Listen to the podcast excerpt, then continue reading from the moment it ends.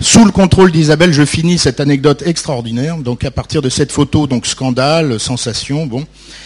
Euh, et les États-Unis réagissent en particulier très fort, puisque les États-Unis, à, l'époque, se saignent pour, euh, l'Europe. Et on voit euh, beaucoup, de, ressources, d'argent, de, tissus en Europe, et, Dior utilise le tissu à sa guise. Et donc la contre-attaque de Dior, là c'est vraiment une, anecdote qui en dit long sur le personnage. Sa contre-attaque se réalise à partir de photographies scandaleuses. Des militantes anti-Dior font savoir aux États-Unis et en France qu'elles cherchent à couper manu militari les jupes du couturier en vogue qu'elles trouvent trop longues. Elles refusent les métrages insolents des vêtements New Look et sont déterminées à lacérer les tenues. Dior va aller plus vite et plus loin qu'elles. Il convie à Pigalle des photographes priés de capturer l'image de mannequins qui se font déchirer leurs habits par des femmes en colère des figurantes, de véritables parisiennes outrées et frustrées par, cet étalage de luxe, point d'interrogation, on l'ignore. En revanche, la mise en scène qui mime un faux fait divers est un formidable coup de pub. Merci Isabelle d'avoir pris... D'avoir pris très, tôt le train pour venir nous voir et nous parler de ce livre. Je te présente en deux mots. Euh, Isabelle dirige la, fête du livre de Saint-Étienne, d'où elle arrive ce matin. Elle s'occupe aussi des, événements culturels du drugstore Publicis. Euh, elle a longtemps travaillé à France Culture, euh, à l'émission Panorama du Midi, euh, donc à propos de littérature, de théâtre, de musique. et elle a beaucoup écrit sur la mode et fait des émissions de télévision sur la mode. Voilà, merci. Merci beaucoup Lucas et merci pour votre patience, mais d'une certaine manière, euh, je me suis aperçue que Dior était un très mauvais élève, il n'aimait pas l'école, donc c'est bien d'arriver en retard euh, pour parler de lui aujourd'hui. Euh, je voulais vous dire qu'effectivement j'ai travaillé longuement à Mode 6, que vous vous avez peut-être connu, qui était une émission qui d'une certaine manière avait innové sur la mode à la télé, en tout cas en France, avant Paris Première. Euh, puisque on, prenait, euh, si vous voulez, la musique des défilés, etc., les images des défilés, et puis on les montait à l'envers, etc. Enfin, ça, se faisait comme ça pour la première fois.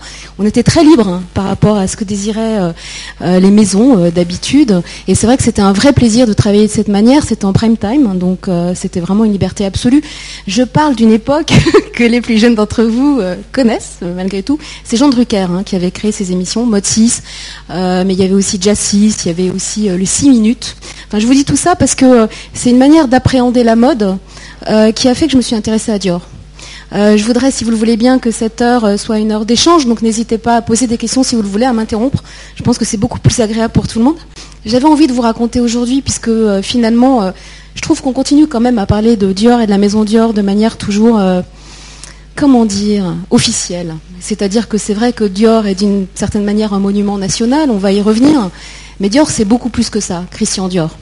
En fait, il y a deux personnages. C'est pour ça que le livre d'ailleurs s'appelle Double Dior et que les mémoires de Dior lui-même, il les avait intitulés, vous le savez peut-être, Christian Dior et moi.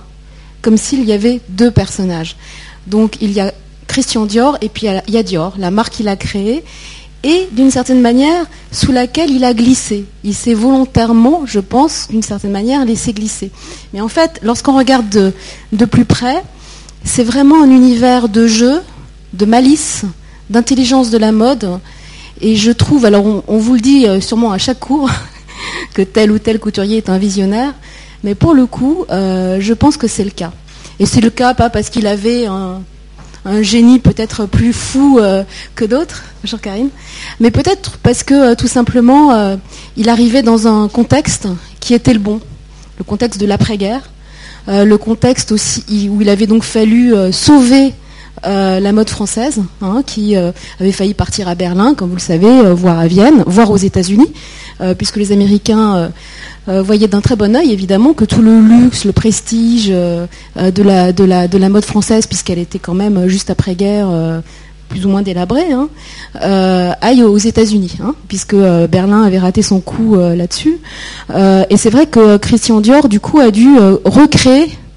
on peut dire qu'en 1947, lorsqu'il crée la maison Dior, il invente ou il réinvente le prestige à la française, d'une manière absolue et, et je pense inégalée à ce jour. C'est-à-dire qu'il reste, comme vous le savez, on vous dit toujours le fameux défilé de 1947 de euh, Christian Dior, qui d'une certaine manière lance tout ce que vous connaissez aujourd'hui et tous les couturiers qui se revendiquent aujourd'hui euh, de, Dior et pas seulement ceux de la maison Dior. Alors, tout ce, petit préambule pour vous dire que euh, Christian Dior, finalement, pourquoi lui? Parce que euh, lorsque vous suivez une émission comme Mode 6, que par ailleurs, c'est vrai que comme le, disait gentiment Lucas, à France Culture, j'ai fait énormément d'émissions sur la mode aussi, avec la Guerfeld, la Croix, qui sont des gens passionnants. Euh, pourquoi euh, ce, gros homme, euh, finalement, dont on parlait assez peu, ce personnage, on connaissait évidemment la marque. Moi, lorsque, lorsque j'allais beaucoup au défilé pour Mozzi, c'était John Galliano, qui était aux commandes de, de, la maison Dior, en tout cas pour les femmes. Et c'est vrai que je me disais, c'est curieux parce que je sens un héritage absolument énorme et personne ne me parle du personnage qu'il y a derrière cette marque. Et pourtant, on sent qu'il y a là euh, quelque chose, mais d'essentiel pour comprendre la mode. Vous qui vous intéressez à la mode, qui voulez euh, euh, comprendre ces mécanismes profonds, que vous vouliez soit créer du vêtement, soit travailler dans sa communication, etc. On sent que chez Dior, pour la raison que je vous ai dite, parce que c'est après-guerre, et on va voir plus avant pourquoi et comment hein, il a véritablement innové à mon sens, on sent qu'il y a donc là quelque chose de très particulier. Alors, il se trouve que justement, en fait, ce qui m'a attiré, c'est qu'il n'y avait rien à dire.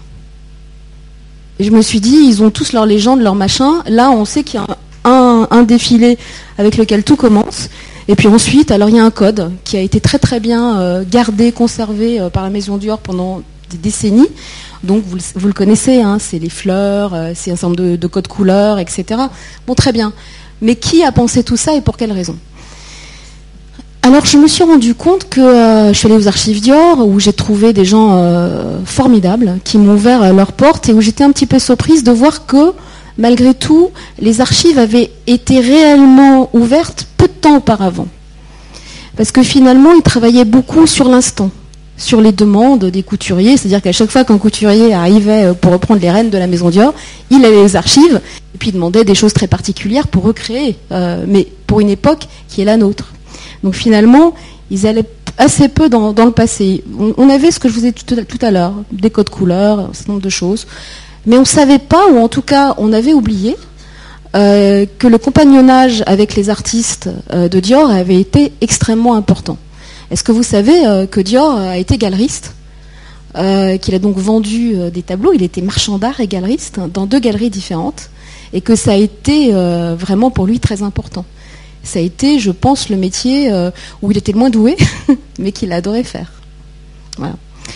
Euh, toute la première partie euh, de la vie de Dior, tout à l'heure on a, vu hein, Christian Dior et moi, double Dior, on a vu, on, y reviendra que c'est un personnage double, mais il est vrai que là aussi, on peut dire qu'il y a une première partie de vie vraiment dans le compagnonnage des artistes, la volonté de comprendre les mécanismes intérieurs, là aussi de la création, très important chez Dior avant d'arriver à ce qui va se passer en 1947. Donc finalement, pour arriver à comprendre qui était Dior, ben, j'ai fait de l'archéologie en quelque sorte. C'est-à-dire que euh, j'ai cherché derrière le défilé et là je suis tombée, euh, enfin comme dans un film de Cocteau, quoi. Enfin, euh, une porte et encore une porte et encore une autre porte. Alors on va y aller puisqu'on n'a qu'une heure et il y, aurait beaucoup de choses à dire peut-être par le début, mais ça vous le savez sans doute, que euh, Dior est né à Granville, dans la Manche. Bon, voilà, si on a envie euh, sémantiquement d'être intéressé, c'est vrai que la Manche, ça peut être intéressant pour un, pour un couturier. Moi, je, crois que ça a une certaine importance. Par ailleurs, euh, vous savez sans doute que son père, mais aussi une grande partie de sa famille paternelle, c'était des industriels très importants qui fabriquaient entre autres la lessive Saint-Marc euh, et aussi de l'eau de Javel. Et ils avaient commencé à communiquer d'une manière assez euh, avant-gardiste sur euh, cette Javel, et tout le monde connaissait la Javel Dior. Voilà, il y avait, c'est assez étonnant à voir. Et tous ces produits-là sont des produits qui sont faits, c'est compliqué à expliquer ici chimiquement, qui sont faits à partir de déjections d'oiseaux. Donc ça veut dire que Dior, la fortune des parents de Dior et la fortune de l'enfance de Dior vient des excréments d'oiseaux. Et à Granville, mais vous le savez sans doute, vous l'avez euh, vu euh, dans vos lectures à un moment ou à un autre, on disait, et on dit toujours, hein, lorsqu'on parle des Dior, parce que là-bas on s'en rappelle très bien, parce que c'était une puanteur terrible, on disait ça pue Dior. Parce que évidemment tous ces engrais c'était du guano très exactement qui arrivait du Pérou sur des grands bateaux et donc lorsqu'ils arrivaient ces grands bateaux c'était des odeurs absolument terribles. Donc là aussi, il me semble, sans vouloir faire la psychanalyse sauvage, parce que c'est pas ça, mais toute l'enfance de Dior, c'est cette euh, comment dire, euh, cette reconnaissance parmi les autres à Granville, qu'on fait partie d'une famille bourgeoise installée, mais en même temps qui a fait sa fortune sur des engrais, sur de la merde. Voilà. Et c'est vrai que euh, lorsque vous comparez ensuite les pubs des parfums Dior, et son, aussi, là aussi, il a révolutionné beaucoup de choses sur le parfum Dior, et, et son enfance, c'est intéressant. Et ça donne à nouveau, plutôt qu'une contradiction, quelque chose qui a à voir avec le duo, deux faces d'une même personne. Sur cette enfance, euh, je pense qu'on ne peut pas passer euh, trop rapidement sans dire qu'une personne a forcément à voir avec euh, son cocon familial, etc. Mais néanmoins, ça, ça, a malgré tout une importance. Il faut que vous sachiez que la famille Dior a été complètement ruinée. la crise de 29 et le temps qu'elle arrive en France, c'était 31, quelque chose comme ça. Donc les Dior ont subi de plein fouet la crise de 29. Euh, et par ailleurs, il y a eu des placements hasardeux du père de Dior et de son oncle, qui ont fait que véritablement la famille s'est trouvée sans le sou. Il y a eu une tragédie familiale par ailleurs, que je suis obligée de vous dire ici parce qu'elle elle est importante. C'est que l'un des frères de Dior, qui manifestement a beaucoup compté pour toute la, pour toute la fratrie, qui s'appelait Bernard, été atteint euh, apparemment de psychose. Hein. Et donc il a été euh, interné, euh, très forte mélancolie, etc. Et Dior lui-même, dans ses mémoires, très pudiquement explique que son frère avait une maladie absolument inguérissable. Voilà. Donc il, est décédé en 1960, hein, Bernard. Il n'a jamais parlé de cette famille plus avant et ça a été très longtemps le survivant quand même de cette fratrie. Hein. Enfin bon, il y, en a d'autres, mais le plus important.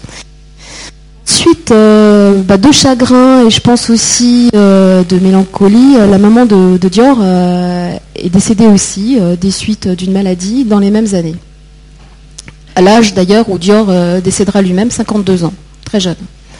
Ça fait que, comme vous le voyez, en un temps extrêmement réduit, celui qui malgré tout était né dans une famille aisée, à Grandville, d'accord, on disait que ça pue, on voulait qu'il fasse Sciences Po, il n'avait pas envie, à l'époque, c'était un joyeux luron. Euh, alors là, euh, toutes les archives que j'ai pu voir, tous les gens que j'ai pu rencontrer, euh, qui avaient des parents, etc., qui, racontaient comment ça s'est passé, c'est extraordinaire. Enfin, Dior est vraiment un, joyeux luron, quelqu'un de, très souriant, aimant l'existence, etc., et aimant beaucoup, beaucoup se marrer, faire des bêtises, aller aux îles Chausey, etc., très inventif.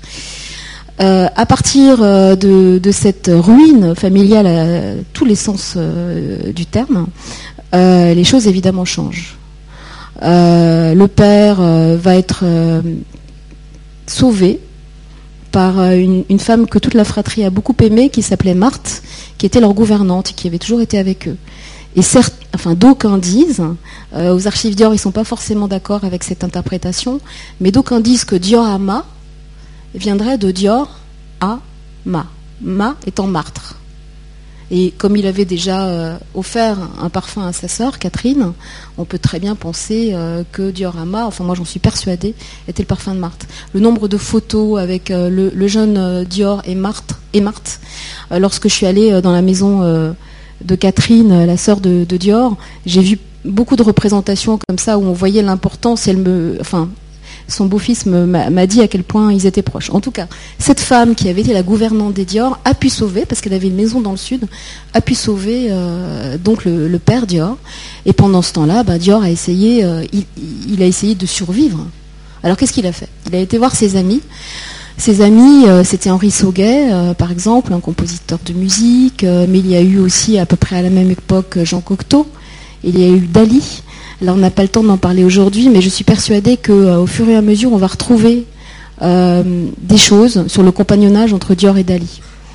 Je suis persuadée que ces deux-là euh, se sont entendus comme la roue en foire. Alors, j'ai retrouvé quelques, quelques petites choses dont je fais part dans le livre, mais je suis persuadée qu'il y a encore beaucoup à découvrir sur cette amitié des, deux personnages. Bon, Dior, vivant de rien, quasiment dormant sur des paillassons parfois, chez des amis, il a vraiment vécu cette vie terrible. Hein. Il, a, même été tuberculeux. Vous savez que la tuberculose, on l'attrapait plus facilement qu'aujourd'hui, mais on l'attrapait surtout parce qu'on vivait mal, on mangeait mal et voilà. Donc euh, il a failli mourir. Tout ça, j'ai l'impression, c'est comme si je vous racontais un truc euh, genre Château des Oliviers ou je sais pas quoi, mais c'est vrai. C'est euh, une histoire absolument invraisemblable. Donc Dior ensuite part à Ibiza. c'est des amis à lui qui, qui lui payent le voyage. Il s'y soigne, il apprend la tapisserie et revenant un peu par hasard, parce qu'il avait toujours dessiné, euh, on lui dit tu devrais essayer le, croquis de mode, il, s'y essaye et il se trouve que petit à petit ça marche.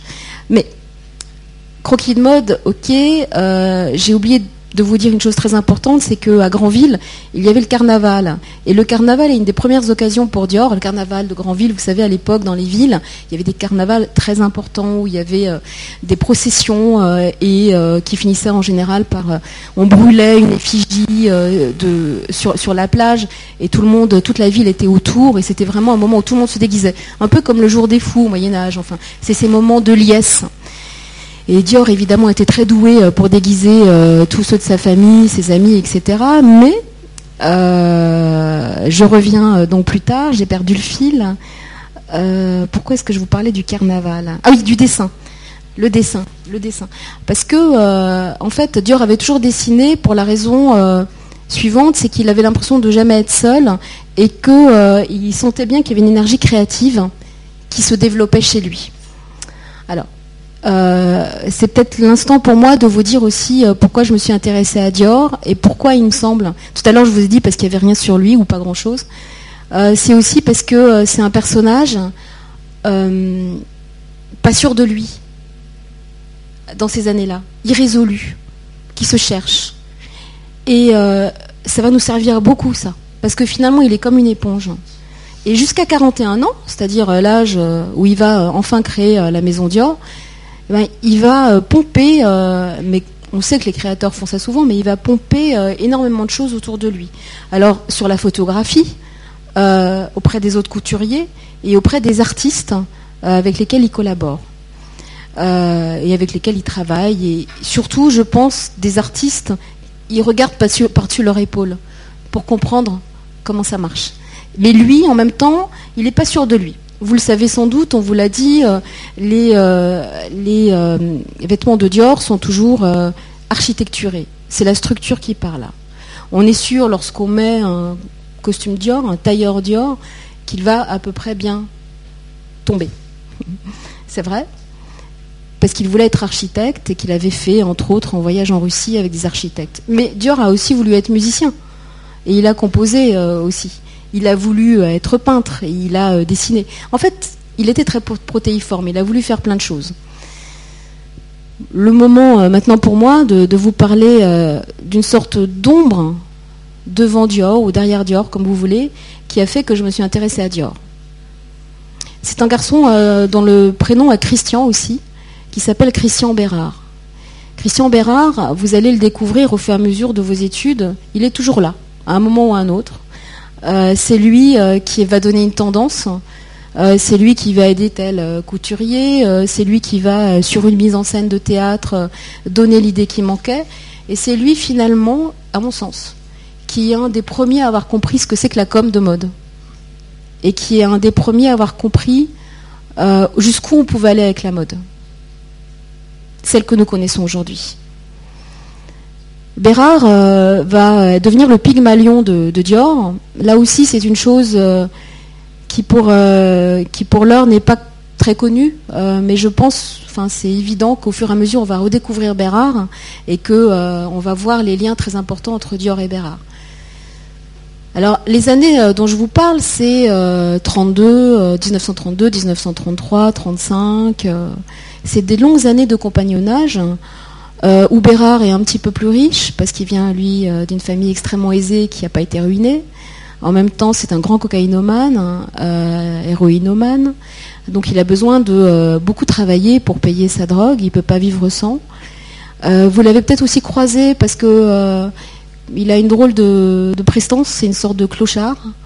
il est toujours un peu comme un Michel Simon, grande barbe, des fleurs dans la barbe. Enfin, il a créé le style hippie, des tons avant les hippies. c'est un type insensé, quoi. Il arrive dans les cocktails avec des trous partout, toujours en train de fumer, mais il a la bonne idée. Il sait exactement ce qu'il faut faire.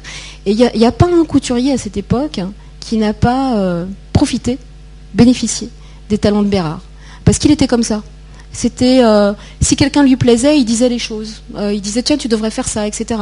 Par exemple, on dit que euh, la, la, robe d'Edith Piaf, cette petite robe noire qu'on connaît tous avec la croix, eh ben, c'est Bérard qui lui a dit de s'habiller comme ça. Il y a plein de choses.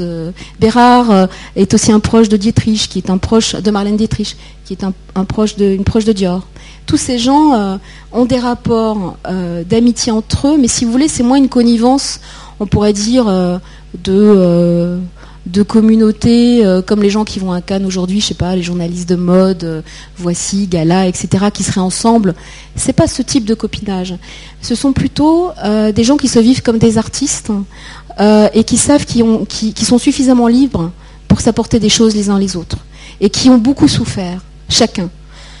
Euh, Bérard, pour des questions, des raisons qu'il est un petit peu long d'expliquer aujourd'hui, mais c'est le cas. Euh, Dior, pour les raisons que je viens de vous dire, qui ne sont pas des moindres. Marlène Dietrich, qui a quitté l'Allemagne, qui a été honnie euh, par l'Allemagne parce qu'elle n'a pas voulu continuer à tourner sous Hitler, etc., donc avec la UFA, et qui a été, d'une certaine manière, une grande résistante. et puis alors il y en a d'autres dont j'ai envie de vous parler aujourd'hui parce que vous les connaissez peut-être pas et c'est eux qui finalement ont créé la maison Dior telle que vous la connaissez aujourd'hui.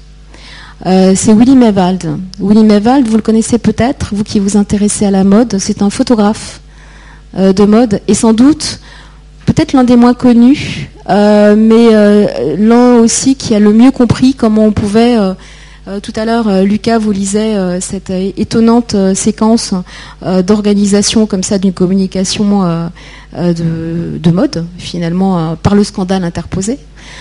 Euh, mais Vald été capable de faire ce genre de choses parce que finalement, il travaillait un peu à l'arrache. il n'avait pas besoin d'avoir énormément de matériel. il aimait travailler dans la rue.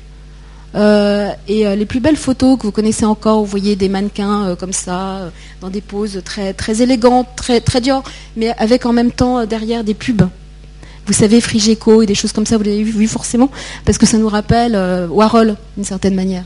Comme Warhol jouait avec les affiches, etc. Eh bien, c'est Mevald qui les a fait. Alors, Willy Mevald, euh, c'est super intéressant parce qu'il euh, rencontre Dior déjà avant-guerre, quand Dior est un petit modéliste de rien du tout. Et la description qu'il en fait, il l'écrit, est très intéressante parce qu'il dit euh, je vois ce modéliste qui est finalement le second euh, de son patron, euh, et c'est un gros garçon un peu gauche, mais qui finalement a pris toute la place de la photo. tout d'un coup, il a une présence invraisemblable. Mais Vald, ensuite, comme il est allemand, on, les, on, on pourrait dire euh, il, va d'abord au camp d'Émile, ensuite il est euh, expulsé euh, en tant qu'Allemand, bien qu'il soit anti-nazi. Et donc il va vivre toute une vie assez terrible jusqu'après-guerre, où il va revenir et où évidemment il va être recueilli d'une certaine manière par Dior, ce coup-là. Willy Mewald a, une, vie euh, comparable à celle de Dior, c'est-à-dire qu'il euh, est né dans un hôtel extraordinaire euh, qui a été bombardé et donc il reste plus rien de l'hôtel. Et comme Dior, la maison, la demeure d'enfance est très importante et comme Dior, il va essayer de recréer ce qu'il a perdu, cette enfance préservée tout au long de sa vie. On reviendra là-dessus pour Dior plus tard par rapport à sa mode. En tout cas, Mewald est un homme euh, vraiment important et je vous engage à regarder euh, les photos euh, qu'il a faites des modèles, de Dior. Vous avez beaucoup de photos de cabines aussi qui sont faites par Mewald. Il y a André Ostier et Mewald qui font des photos et si vous comparez les deux, vous verrez l'espèce de, de malice de jeu qui, à mon sens, est la même que celle de Dior, que celle de Bérard et qui crée une fratrie entre tous ces personnages. Alors, euh, toujours pas de questions particulières. Je continue dans cette notion un petit peu biographique, mais euh, je pense que c'est important en même temps. Euh, avant de, créer sa maison, il y a la guerre. Donc, on vient d'en parler. alors, elle est importante à plus d'un titre. Bon, Dior est un soldat de deuxième classe, il reste en France, il est maraîcher, etc. il attend que ça passe, il est ni plus courageux, ni moins que, que d'autres, enfin voilà. il a une sœur qui s'appelle Catherine, que j'ai évoquée tout à l'heure, euh, qui est un personnage extrêmement important dans la vie de Dior. Vous savez, c'est ces personnages de sœurs euh, qui observent le génie de leur frère et qui font tout pour qu'il existe et qui le stimulent d'une certaine manière. Catherine est aussi libre que Dior. Et, dans une famille, euh, enfin, vu la famille d'où ils viennent, qui était quand même extrêmement rigoriste, enfin bourgeoise, voilà, issue du 19e siècle et encore très, très euh, ancrée dans le 19e siècle, c'est étonnant de voir que cette femme, euh, comme Dior, a vécu une vie euh, beaucoup plus libre qu'on ne croit. C'est-à-dire que Catherine, donc est avec son père et Marthe, dont je vous ai parlé tout à l'heure, elle se trouve dans le sud de la France au moment où la guerre éclate. Et elle doit aller acheter une radio, vous savez qu'à l'époque, pour écouter ce qui se passe en zone non occupée, pour écouter Londres, on a besoin d'une radio. Et donc elle va, c'est une histoire vraie, Catherine m'a raconté. Euh, elle va euh, donc euh, acheter cette radio à Lyon et elle rencontre quelqu'un dans le magasin de radio dont elle tombe, amoureuse. cette personne est déjà mariée, c'est un grand résistant. et donc elle va vivre une vie plus ou moins à trois. les choses se passent bien parce que ça ne peut pas se passer autrement.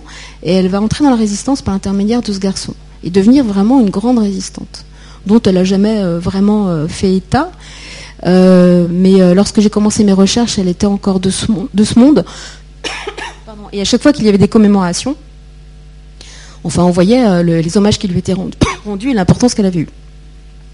Je vous dis ça parce que Dior ne pouvait pas ne pas être au courant des activités de sa sœur, puisque. Excusez-moi. Puisque, juste, très souvent, elle dormait et aussi des personnes dormaient dans l'appartement de Dior à Paris.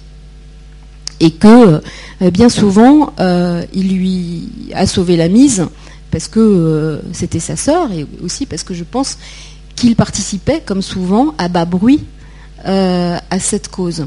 Je vous dis ça parce que les couturiers, euh, il y a eu plusieurs livres, hein, dont celui de Dominique Veillon que je vous conseille, euh, sur la couture sous l'occupation. Bon, c'est diversement vécu, hein, euh, évidemment. Il y a eu beaucoup de collaborations. On sait que bon, bah, la haute couture, la mode ont bien vécu pendant les années, les années de guerre. parfois, les choses sont plus complexes.